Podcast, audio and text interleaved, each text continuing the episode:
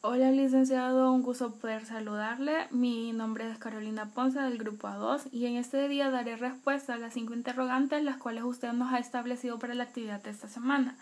La pregunta número uno dice de la siguiente manera. ¿Cómo se divide el error? El error es la falsa noción de la realidad. Es creer verdadero lo que es falso y lo falso verdadero. El error consiste en creer que una cosa está constituida de cierta manera pero en realidad está constituida de una forma o de una manera diferente. El error se divide en error de hecho y error de derecho.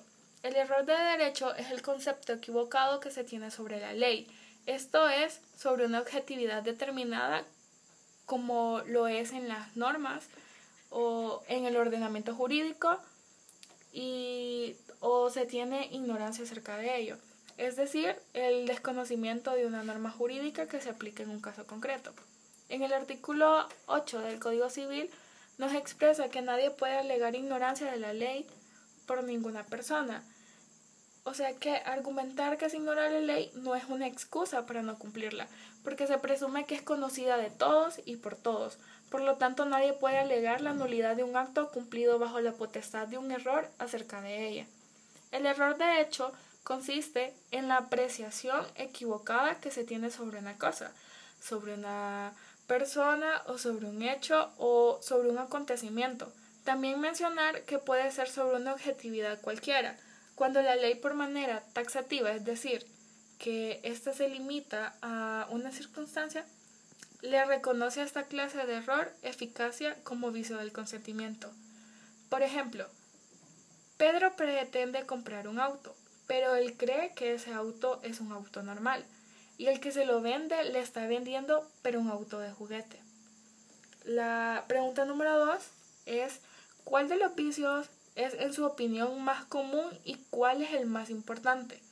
Los vicios del consentimiento que están regulados en el artículo 1322 del Código Civil en adelante, el cual se refiere al error, fuerza y dolo, no hace excepción o énfasis sobre uno más importante, otro que le sigue o uno menos importante, sino que cualquiera podría estar presente en un momento determinado cuando las partes que intervienen las ejerzan, ya sea en un contrato, en una obligación o en una convención de voluntades.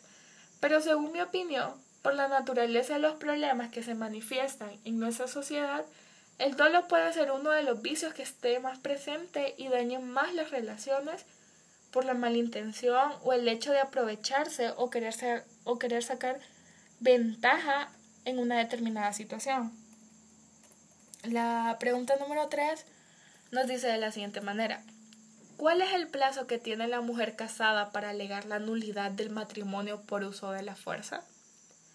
La nulidad del matrimonio se encuentra regulado en el código de familia. Y ese nos habla de que esa nulidad se puede dar por la fuerza, ya sea física o moral, y solo puede ser pedida por la parte de por parte de la víctima.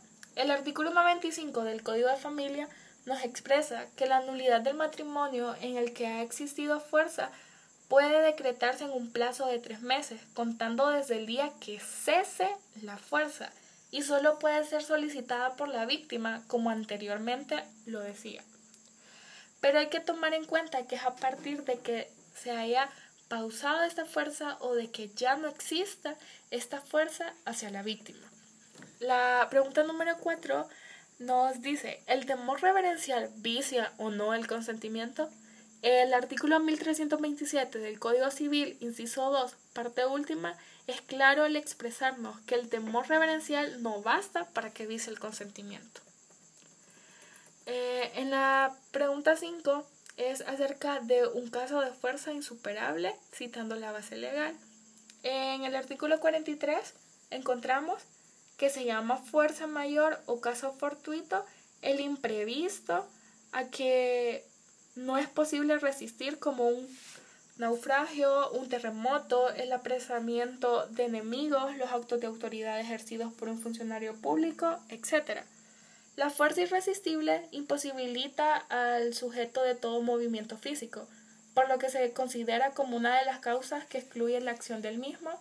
Por ejemplo, la fuerza física irresistible externa puede proceder de un tercero o de la naturaleza.